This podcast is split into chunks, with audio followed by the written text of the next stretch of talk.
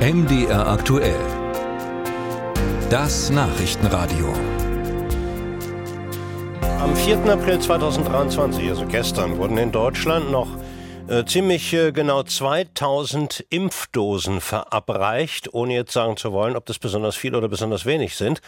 Damit sind nun jedenfalls 63,6 äh, Millionen Personen, 76 Prozent der Gesamtbevölkerung grundimmunisiert, 52 Millionen, das sind 62 äh, Prozent, gut 62 Prozent, haben eine oder mehrere Auffrischungsimpfungen erhalten. Aktuell sind 18,4 Millionen Menschen nicht geimpft, das sind etwas mehr als 22 Prozent der Bevölkerung.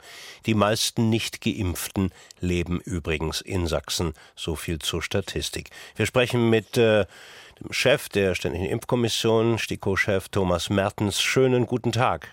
Ja, guten Tag. Wer lässt sich überhaupt noch impfen? Ja, also ich weiß nicht genau, wer sich jetzt impfen lässt, aber ich meine, wer sich impfen lassen sollte, das ist relativ klar. Das sind vor allen Dingen die Menschen, die ein Risiko haben, aufgrund von entweder Alter oder Vorerkrankung auch schwer zu erkranken, wenn sie sich mit dem Virus infizieren. Und ich denke, es wäre für diese Personengruppe sicher leichtfertig, sie nicht impfen zu lassen. Grundimmunisiert sind, wie gesagt, ich nenne die Zahl noch einmal, 76 Prozent, äh, gut drei Viertel der Deutschen. Ist das nun nach der Pandemie, wie viele sagen, ein zufriedenstellender Wert? Wie bewerten Sie den? Ich denke, das ist nicht der einzige Wert, den man sich anschauen muss. Man muss sich auch angucken, wie viele Menschen haben denn nun Antikörper gegen das Spike-Protein dieses Virus, also das jetzt in dem Fall mal entscheidende Protein des Virus. Und da sind die Zahlen ja viel höher. Es gibt ja Untersuchungen aus Deutschland, die zeigen, dass die Positivität gegenüber dem Spike-Protein durchaus deutlich über 90 Prozent liegt in der Bevölkerung. Und das bedeutet, dass wir eigentlich die ähm, erforderliche Basisimmunität erreicht haben.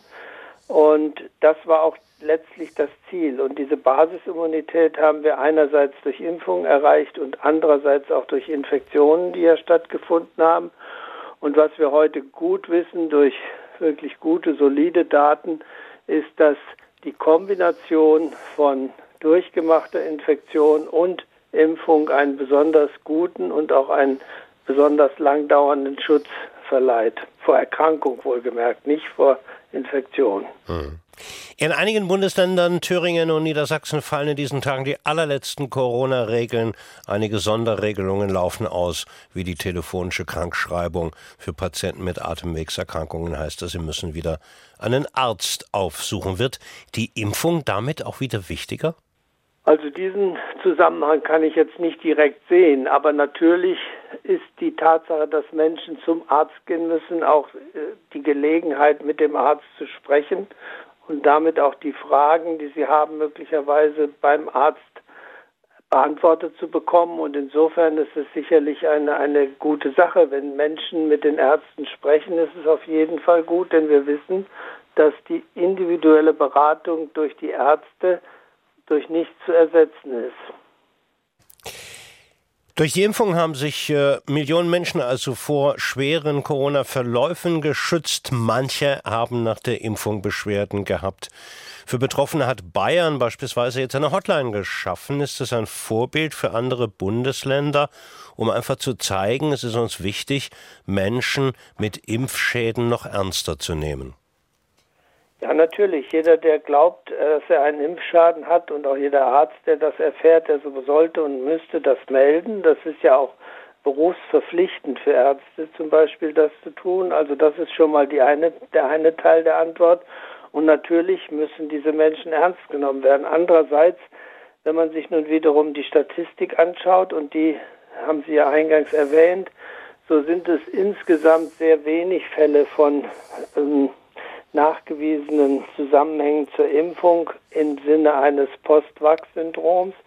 Und ein ganz erstaunliches Phänomen muss man auch erwähnen an dieser Stelle, wenn man sich das international oder auf der Ebene der Europäischen Union anschaut, dann hat es in Deutschland die Rate dieser Verdachtsfallmeldung wesentlich höher als in, sonst in Europa und auch wesentlich höher als in der Welt.